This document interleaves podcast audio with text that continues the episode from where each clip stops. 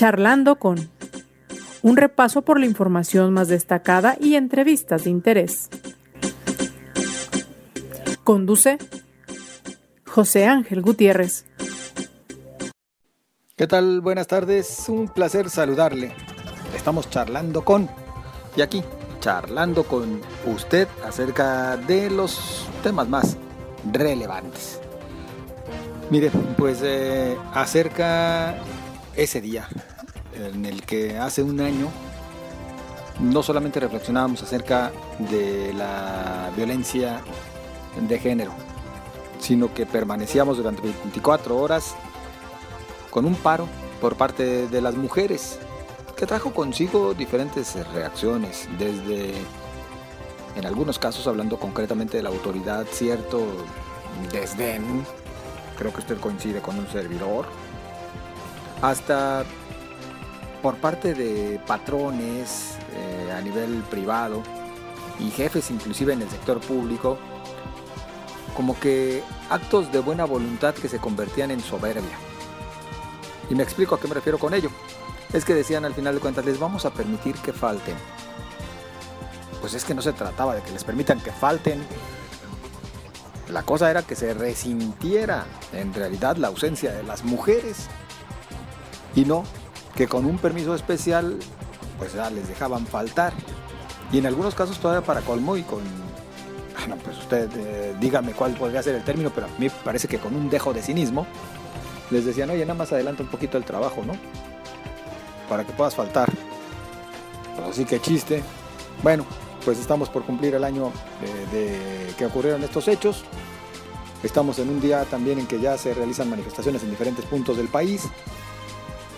Estamos en un día en el que amanecimos con un Palacio Nacional completamente rodeado por bardas, vallas metálicas, tratando de proteger Palacio Nacional, lo cual ha traído consigo durante todo el día por parte de los detractores enormes críticas hacia el presidente de la República, diciéndole pues no que lo cuida el pueblo bueno y sabio, o ya no es tan bueno, o tan sabio, o qué está sucediendo. Y es que justamente se realizarían diversas manifestaciones por parte principalmente de grupos feministas. Y así amaneció Palacio Nacional. ¿A usted qué le parece esta decisión de blindar de tal manera Palacio Nacional? Esperamos sus comentarios y para ello le ofrezco las redes sociales de su servidor en Twitter. Arroba José Ángel GTZ. En Facebook, José Ángel Gutiérrez, la fanpage. Me acompaña a un recorrido por parte de la información más destacada del presente día. Los encargados de las tortillerías en la zona metropolitana de Guadalajara señalan que en los últimos meses se han visto eh, incrementos en los precios de la luz, el gas, la renta de los locales, así como de la harina y el maíz, por lo que piden a las autoridades un incremento en el precio de la tortilla, ya que actualmente es muy complicado seguir manteniéndolo en 14 pesos por kilo. Pese a que el gobierno federal advirtió que Jalisco está entre algunos de los estados con mayor riesgo de seguridad para los aspirantes de las próximas elecciones, el dirigente estatal de Movimiento Ciudadano, Ricardo Rodríguez, negó que hasta el momento alguno de los precandidatos haya sido amenazado. Ante el incremento de hechos violentos en la zona metropolitana, en las últimas semanas un total de 600 elementos del ejército mexicano y de la Guardia Nacional llegaron procedentes de otros estados de la República para reforzar el patrullaje en diferentes puntos del área conurbada. Víctor Chávez, capitán segundo del cuarto batallón de infantería, detalló que los objetivos son reducir los índices de violencia y establecer contacto con la ciudadanía para fomentar la denuncia anónima. Los diputados tendrán que volver a votar modificaciones a la ley de desaparecidos, pues el Ejecutivo detectó errores de forma que obligan a que se hagan modificaciones al dictamen, dijo el presidente de la Junta de Coordinación Política, Gustavo Macías. Previo a la conmemoración del Día Internacional de las Mujeres, el próximo lunes 8 de marzo, este viernes la Comisión Estatal de Derechos Humanos emitió una recomendación al Ayuntamiento de Tototlán por la violencia de género en su modalidad sexual, psicológica, laboral e institucional contra una empleada municipal, cuando estaba adscrita a la Dirección de Padrón y Licencias. La Secretaría de Salud puso en marcha su campaña anual para combatir el dengue, con la que se pretende evitar acumulaciones de agua en domicilios por medio de la eliminación de cacharros, hasta el momento Jalisco reporta 22 casos de dengue, 66 menos comparado al mismo periodo del año pasado. Y en la información nacional, esta mañana el secretario de Relaciones Exteriores, Marcelo Ebrard, a través de su cuenta de Twitter, dio a conocer la aprobación de la vacuna china desarrollada por Sinovac, acción que permite el inicio de la aplicación de la misma a partir de este fin de semana en todo el país. La vacuna que lleva por nombre Coronavac y fue desarrollada por la farmacéutica Sinovac BioNTech cuenta con tasa de eficiencia del 79%. Tan solo parte de la información más destacada, en Jalisco sigue la incógnita, miren, han llegado vacunas, pero pues todavía no se comienza con la aplicación en los municipios metropolitanos, cuando ya se dijo que así se haría la expectativa es hacia este fin de semana o el lunes, sin que se sepa a ciencia cierta dónde podría comenzar. Solamente algunos rumores, unos secretos a voces, pero nada confirmado aún en este momento de manera oficial. Le invito a acompañarnos. Vamos a Guerrero en estos momentos. ¿Qué sucede en Guerrero? ¿Cómo van las cosas? Félix Salgado Macedonio, ¿hay toro o no hay toro? Bueno, saludamos a nuestro compañero Federico Sariñana, periodista de Guerrero, que nos comenta cómo van las cosas por allá cuando ya han pues eh, encendido motores otros partidos políticos, Morena. ¿Qué, Federico? ¿Cómo estás? Hola, buenas tardes, un saludo a los auditores. Pues efectivamente un tema incierto, parece que hasta para el propio Morena. Eh, comentarte que, por ejemplo, ayer en la noche el Instituto Electoral y de Participación Ciudadana del Estado aprobó los registros de ocho, ocho candidatos de diez partidos políticos que contenderán el próximo 6 de junio. El caso evidentemente más claro, los siete primeros registros fueron aprobados sin mayor discusión y el caso que llamó la atención pues, fue evidentemente el de Salgado Macedonio. Son siete consejeros estatales, una de ellas votó de manera directa en contra del registro con un argumento que pues suena cuando menos interesante a reserva de lo que puedan señalar los especialistas. Ella explicaba que la propia comisión de Honestidad y Justicia de Morena ordena la reposición de su proceso interno y por lo tanto, bajo ese mismo argumento de reponer el proceso interno, esto implica que este proceso interno del cual habría surgido, del cual surgió Salgado Macedonio, pues estaría invalidado, por lo tanto no tendría que registrarse a Salgado Macedonio, puesto que surge de este proceso interno que el propio eh, organismo interno de Morena ha eh, considerado su reposición. Los otros seis consejeros, eh, cuando menos tres de ellos externaron una postura también crítica en el tema. Dos de las consejeras presentaron votos razonados y señalaron que eh, desde su punto de vista el organismo electoral estatal no tiene la facultad de sancionar o determinar esta situación, aunque sí consideraron que desde su punto de vista era sumamente cuestionable este tema. Al final fueron seis votos a favor, pero tres de ellos con voto razonado, dos de manera muy directa y muy clara con cuestionamientos hacia esta candidatura y la consejera Dulce Brari eh, Villalobos, ella de manera directa señaló que desde su punto de vista este tema era irregular. A partir del primer minuto de este 5 de marzo eh, se podían hacer campañas políticas, así lo hizo el candidato del PRI y PRD Mario Moreno Arcos, quien emitió un mensaje y hoy por la mañana en Chilpancingo y posteriormente a mediodía en Acapulco ya tuvo actividades eh, con los medios de comunicación, con la presentación parte del equipo de la campaña, en fin, ya era una actividad normal. El resto de los candidatos pues todavía parecen dormidos, incluso algunos pues todavía no se sabe si viven o no en Guerrero. Lo comento porque dos de las sorpresas de los registros fueron uno, Ruth Zabaleta, quien fuera diputada federal, presidenta de la mesa directiva, y quien nació en Guerrero, en Tepecuacuico, en la zona norte del estado, pero que toda su vida política y pública la ha realizado en la Ciudad de México. Y otro caso también que llamó la atención es el del exfutbolista mundialista en 1986, Manuel Negrete Arias, originario también de Guerrero y quien la mayor parte de su vida la ha desarrollado en la Ciudad de México y todavía hasta hace un par de días era alcalde en Coyoacán. Pidió permiso en Coyoacán por la mañana y por la noche se registró de última hora como candidato del Partido Fuerza Social por México. Pues son las únicas referencias que se tienen de ellos. Los otros candidatos, pues en un tema muy local, sin, digamos, una mayor trascendencia. Y el caso de Morena, pues complejo porque legalmente Félix Salgado es candidato, pudo haber iniciado campañas del primer minuto de, de este día, sin embargo el mensaje de Mario Delgado es que no habrá campaña hasta después de conocer los resultados de esta supuesta nueva encuesta que nadie sabe si se está haciendo, quién la está haciendo, cómo se está haciendo, pero que también casualmente se darán a conocer los resultados entre el 9 y 11 de marzo, es decir, después de esta movilización y de manifestaciones que se esperan por el 8 de marzo, y señala que una vez que se dé a conocer esto, pues quien quede como candidato, entonces ya iniciará campaña.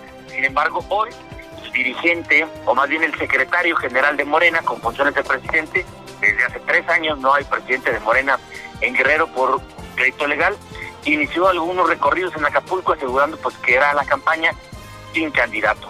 Así, así las cosas en este guerrero tan complejo. También hay que decir que prácticamente parece se están esperando al límite para tener un registro de candidato, ¿no? Aunque ya empezaron las campañas, todavía tienes un límite. Es, el registro se cerró ya el, día primero, el último día, fueron ocho registros, los ocho se aprobaron. Eh, lo que sucede, digamos, es una especie de candado legal por el cual a partir de la aprobación de los registros, es decir, a partir del cierre, ya solamente puede cambiar de candidato si este renuncia. Es decir, aún y si esta famosa encuesta se realiza y no la gana Félix Salgado, Morena no puede cambiar de candidato a menos que Félix Salgado presente un documento de renuncia al Instituto Electoral a la candidatura. Cualquier argumento que se presente no funcionará y la única forma de que de aquí al 6 de mayo puedan cambiar candidato es por este tema de la renuncia. Después del 6 de mayo solamente todos los partidos políticos pueden cambiar por muerte, inhabilitación o incapacidad grave. Pero este es, digamos, el otro, pues, el tuerto, complejo o candado que hay. Porque incluso si mañana la dirigencia dice no es Félix Salgado, es otro, pues habrá que pedirle al señor Félix Salgado que él presente su carta de renuncia que la acepte el instituto y entonces sí, le solicite el instituto electoral al partido la otra propuesta de quien resulte ganador. Es decir, la sartén por el mango la tiene completamente Félix Salgado. Sí, y, de acuerdo a lo que han señalado algunos especialistas, pues parece que esto era un tema premeditado, eh, porque había hasta hace algunos días distintas opciones. Es decir, Morena pudo haber registrado a otro candidato más, eh, junto con Félix Salgado, y se abrió un, plazo de eh, un par de días donde el instituto le, solicitaba a Morena determinar cuál de los dos registros era finalmente el válido. Decidieron no hacerlo así y pues con esta, de esta manera blindada la candidatura de Félix Salgado porque pues bueno, luce muy complicado primero que se haga esta encuesta cuando también uno de los que estaba muy cerca o de los que estaba compitiendo era Pablo Sandoval, hermano de la secretaria de la Función Pública Irma Sandoval, y él eh, hace unos días, de manera también un poco extraña, pues presentó un documento, una carta donde se declinaba participar en este proceso. Entonces parece muy complicado, primero que se haga esta encuesta, porque ni los otros aspirantes saben si se está realizando o no, quién la está realizando.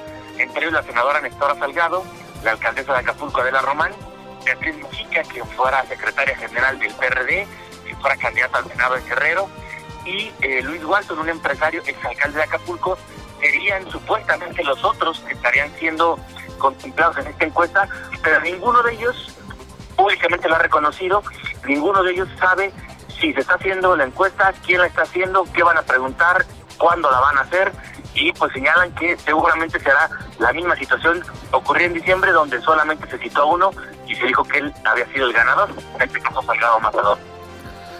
Federico, eh, las otras encuestas que se han conducido, ¿qué marcan? ¿Sí lo siguen identificando como eh, quien tiene las mayores preferencias por parte de la ciudadanía en Guerrero a Félix Salgado? Lo que pasa es que también es un tanto, digamos, desde el punto de vista que se pueda ver. El caso de Félix Salgado es un personaje polémico, eh, que él incluso en sus inicios fue eh, periodista, él conoce el funcionamiento de los medios de comunicación, ha sido especialista en, estar siempre en los reflectores, que ha sido dos veces senador en el Estado, ha sido dos veces candidato a gobernador, ha sido diputado federal, ha sido presidente municipal de Acapulco Entonces, en cuanto a conocimiento, pues sí, prácticamente todo el que haya vivido en Guerrero en los últimos 30 años lo conoce. La otra parte, lo, que queda, digamos, a, cuestionamiento es la aceptación o la parte positiva que pudiera tener, porque, bueno, pues son dos cosas diferentes, una es conocido y otra cosa es que el, tema de la aceptación o la parte positiva.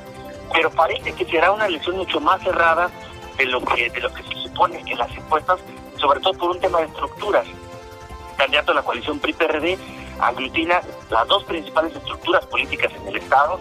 En la mayoría de los municipios, eh, si bien en la elección pasada ganó eh, Andrés Manuel López Obrador y Morena ganó muchos espacios en las diputaciones federales y el Senado, digamos en la parte municipal no es así. De los 80 municipios en el Estado, Morena solamente tiene 16. El resto están divididos entre PRI y PRD. Eh, las diputaciones en el Congreso del Estado, la mitad del Congreso lo tiene Morena y el resto lo tiene PRI y PRD. Es decir, en los municipios hay unas estructuras muy fuertes y en la mayoría de los casos la estructura más fuerte es del PRI y la estructura del PRD o viceversa. Entonces, de acuerdo a algunos especialistas, esto pudiera cerrar un poco más la elección y además el resto de los candidatos parece que no tienen intención y tampoco hay que hacer los elementos para poder convertirse en una o una tercera opción real. Por lo tanto, parece que la elección será de dos, o estar a favor no solamente del tema de Morena, sino de Félix Salgado en específico, y pues los que no, pues parece que solamente tendrán la otra opción, el PRI y PRD. En este momento Félix Salgado ya no tiene opción para cambiarse, por ejemplo, a otro instituto político. No, los registros cerraron el primero de marzo y ya no hay posibilidad de, eh, poder registrar a ningún candidato. La, única sustitución eh, sería eh, que un propio partido político, bueno, por los temas que comentábamos, muerte, incapacidad o inhabilitación, o en su defecto la renuncia de alguien, pero ya nos explicaban que no es posible si tú ya quedaste registrado en un partido, poder irte a otro. Entonces, habrá que ver, digamos, cómo, primero el resultado de esta supuesta encuesta, si se da o no se da y, cómo se da, cómo lo toman los otros aspirantes, porque hasta el momento la decisión, por ejemplo, de, la, la, primera nominación de Félix Salgado fue el 30 de diciembre. Desde ese momento hasta ahora, pues solamente uno de los 17 otros aspirantes es quien ha respaldado a Salgado Macedonio. Los otros prácticamente pues se hicieron a un lado y parece que están a la espera de qué es lo que pasa. Nadie ha acompañado más que el dirigente o el secretario general con funciones de presidente que fue aspirante, es el único que ha acompañado de manera directa y clara a Salgado Macedón. El resto de los aspirantes, pues prácticamente se ha hecho para atrás a la espera de ver qué sucede con este tema.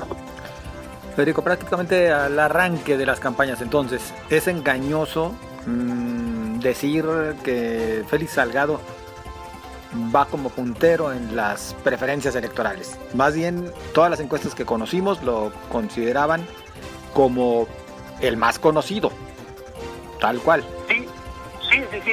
La, parte de conocimiento, sin duda, eh, yo creo que difícilmente habrá un político en el Estado eh, que haya permanecido tanto tiempo bajo el tema de los reflectores. Te comentaba, él inició su carrera en el 1988, eh, cuando llega a la Cámara de Diputados y acusa o alega un tema de fraude y vacía en, en la sala de sesiones unos costales supuestamente con las boletas quemadas, eso se convierte en noticia no solamente nacional, sino incluso pues hasta internacional. A, partir de ahí, eh, en aquel entonces colegio electoral que calificaba las elecciones lo mantiene como diputado federal. Después, en 1993, el candidato a gobernador pierde la elección, organiza movilizaciones y mítines y una resistencia en el, en el Zócalo de Chilpancingo. Después se convierte en senador de la República. Después vuelve a competir en 1999 la candidatura a gobernador. La vuelve a perder también por un estrecho margen vuelve a organizar un éxodo por la democracia y movilizaciones, después se convierte otra vez en diputado federal, dirigente del partido, en 2005 gana la alcaldía de Acapulco, eh, con este efecto del todavía 2006 del propio Manuel López Obrador, y después de ahí se mantiene algunos años como dueño de la franquicia la Jornada Guerrero, hasta que reaparece otra vez como candidato al Senado, cargo que actualmente ocupa. Es decir, hace un personaje que desde 1988 ha estado siempre presente en los reflectores, pues para bien o para mal, pero siempre ahí en medio de polémica, dos veces senador, dos veces candidato a gobernador, es decir, el, nivel de conocimiento que tiene, pues sí, sin duda es muy, muy alto, pero las valoraciones pues, que se han argumentado es eh, qué tanto se votaría por él, no solamente si es conocido, sino qué tanto implicaría, que también hay que decirle a mucha gente que por este carácter, pues dicharachero, eh, eh, bromista, eh, atrabancado, incluso exótico, eh, pues también lo, ha respaldado. Hay que recordar, por ejemplo, que él grabó una película con Lina Santos, eh, se paseaba siendo alcalde de Acapulco eh, en una motoneta, una motocicleta con cuernos y con una forma de armadillo, con chaleco con estoperoles. el primer día de su llegada al puerto de Acapulco se metió, empezó a, hacer estas brigadas para limpiar las calles. en fin, ha sido siempre polémico por tanto para bien como para mal como bien lo dices, tanto para bien como, para mal, estimado Federico. Pues eh, yo te agradezco el que nos acompañes, el que nos eh, comentes cómo inician ya las campañas allá en Guerrero y cómo permanece la incógnita. Así que de seguro pues seguiremos en comunicación si nos lo permites. Sí, claro que sí, porque seguramente finalmente el resultado que pueda generar esta supuesta encuesta, eh, si se está haciendo o no está haciendo, va a generar reacciones el lunes habrá que ver también eh, cómo, cómo se da este tema. La última manifestación hace un par de semanas eh, terminaron lanzando bombas molotov a la oficina de Salgado Macedonio en el centro de aquí de Chilpancingo, un lugar donde acostumbra a despachar y a recibir gente. Ahí las feministas fueron y lanzaron bombas molotov eh, en un tema bastante intenso y habrá que ver también el desarrollo de, de las campañas porque los últimos días han aparecido mantas en distintos puntos del estado acusando y advirtiendo que no permitirán que pueda hacer campaña en el caso de Guerrero. Y hay otro tema también importante eh, en ese, en ese sentido, porque los grupos feministas están presionando en el sentido de que si mantienen a Salgado Macedonio, eh, eh, llamarían ellos a un boicot general contra el resto de los candidatos de Morena y esto yo he tenido la oportunidad de platicar con algunos otros aspirantes de Morena a presidentes municipales, a diputados. Esto sí es una preocupación que este sexto les pueda también aceptar directamente eh, a ellos este llamado a un boicot o a este voto en contra generalizado en el tema de, de Morena. Sin duda. Federico, muchas gracias. En contacto. Pendientes. Muy amable. Nuestro compañero periodista Federico Sariñana desde Guerrero. Y a propósito, bueno, del tema por el cual a Félix Salgado Macedonio no se le quiere, al final de cuentas hablar del tema de la violencia política y violencia contra las mujeres en general, en particular con Félix Salgado es peor, porque estamos hablando de, pues que es acusado por lo menos por cinco casos de violación. Bueno, pero en torno al tema de la violencia en contra de las mujeres, el proceso electoral en curso cuenta con las herramientas necesarias para que se niegue la candidatura a cualquier persona que ejerza violencia política en razón de género. Al menos así lo asegura la consejera del Instituto Nacional Electoral, Carla Humphrey. Refirió que una persona que violenta políticamente a las mujeres no cumple con un modo honesto de vida y por tanto no se puede registrar a un cargo de elección popular. Y es obligación de las autoridades administrativas que son las que en primera instancia resuelven sobre postulaciones de los partidos políticos, acatarlas. Durante su participación en la sexta sesión del Seminario Permanente Democracia y Elecciones en el Mundo, explicó que actualmente se cuenta con las garantías para que los partidos tampoco postulen a personas que tengan sentencias por violencia familiar, delitos sexuales o que sean deudoras alimentarias morosas. Ello dijo a partir del formato que deben presentar los aspirantes a una candidatura conocido como 3 de 3, ya que si bien no pudo establecerse como requisito, si es un formato de buena fe y bajo protesta de decir verdad, que de no cumplirse o mentir impacta en el incumplimiento del modo honesto de vivir que necesita para el registro a un cargo de elección popular. Eh, estimó que resulta necesario rediseñar la declaración 3 de 3 y sobre todo hacer eco de los señalamientos por parte de organismos internacionales de que en México las mujeres violentadas sexualmente no reciben atención ni justicia pronta y expedita. Consideró fundamental y necesario que el Estado mexicano haga énfasis en la violencia que sufren las mujeres de nuestro país y de la cual la violencia política es solo una parte. La consejera Carla Humphrey expuso las acciones que desde el INE se han desarrollado para garantizar que las reformas en materia de paridad y violencia política de género sean efectivas, efectivamente aplicadas. Y entre ellas destacó la creación del Registro Nacional de Personas Sancionadas en materia de violencia política contra las mujeres en razón de género, que desde su creación en septiembre de 2020 a la fecha cuentan con 21 personas inscritas, 17 hombres y 4 mujeres. Bueno, pues así las cosas y las declaraciones también de la consejera electoral. Estamos llegando al final de este espacio. Para usted, muchas gracias y un excelente fin de semana. Nos escuchamos, primeramente Dios, el próximo lunes. Hay que estar al pendiente de todo lo que se venga durante todo el fin de semana en torno a manifestaciones de las mujeres están destacando bueno, toda esta situación de violencia, toda la violencia política como en general la violencia de género. A usted muchas gracias. Nos escuchamos el lunes.